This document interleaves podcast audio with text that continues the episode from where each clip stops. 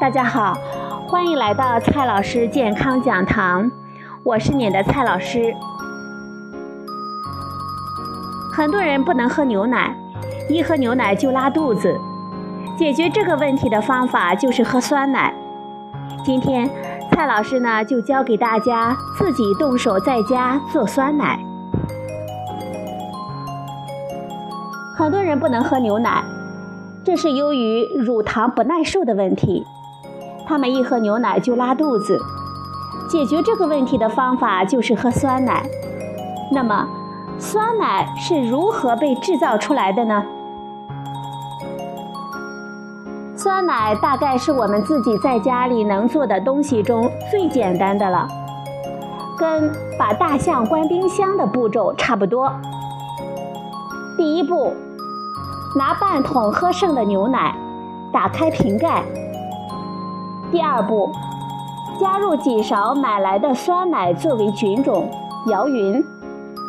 第三步，盖上盖子，放到房间里温度最高的地方，比如说冬天的暖气片旁边。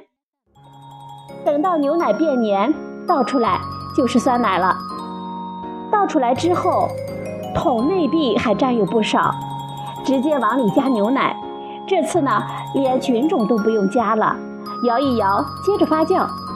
如此往复，至少可以做上三四次。等到菌种活性不行了，再从头来过。酸奶就是牛奶经过乳酸菌发酵而得到的东西，与牛奶相比。产生了大量有活性的乳酸菌以及其他的代谢产物乳酸等等。在这个复杂的体系里，牛奶中的蛋白质发生了水解交联之类的变化，粘度急增。如果牛奶中固含物足够的多，就变成半固体状；固含物不够多，就呈现粘稠的液体状，称为可喝酸奶。上面所说的就是最简单的酸奶，原生态酸奶。纯正的酸奶其实呢不怎么好喝。自制酸奶的妙处当然是你想吃什么样的就做成什么样的。首先呢，牛奶要烧开灭菌。市场上出售的牛奶一般呢都已经经过了高温的处理，可以直接用。其次。若要做成半固体状的，那么牛奶中本来的固含物就不够了，我们可以加入一些奶粉。不过这个奶粉最好先溶在水里煮开一下。第三呢，发酵的菌种用一盒买来的酸奶就行，加多少无所谓，但是会影响发酵的时间。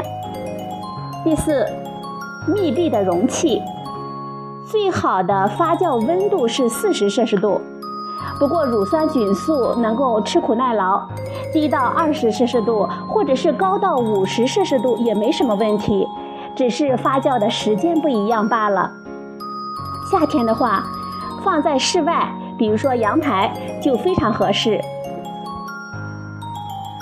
完成发酵后，为了改善口味。可以加入糖以及各种天然的食用香精，来配合我们的口味。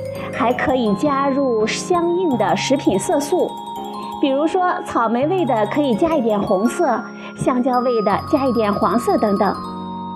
发酵的时间是另一个重要的因素，决定了酸奶的酸度以及口感。不过这种东西本来呢，每个人的喜好就不一样。即使是受过训练的做品尝评估的那些人来说，做出的评估也经常是相去甚远，所以大可以我的酸奶我做主。另外重要的一点是，究竟该用全脂奶还是用脱脂奶呢？许多科研的成果表明，不止酸奶。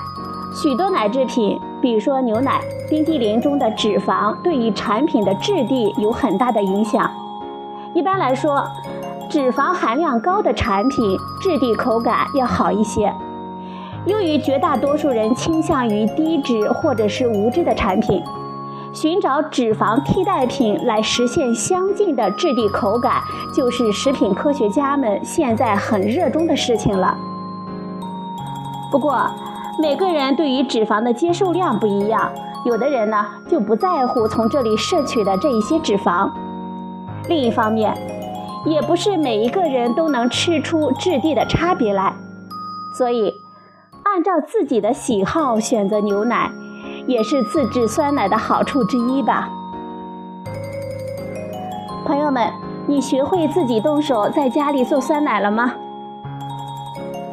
好了，朋友们，今天的节目呢就到这里，谢谢您的收听，我们明天再会。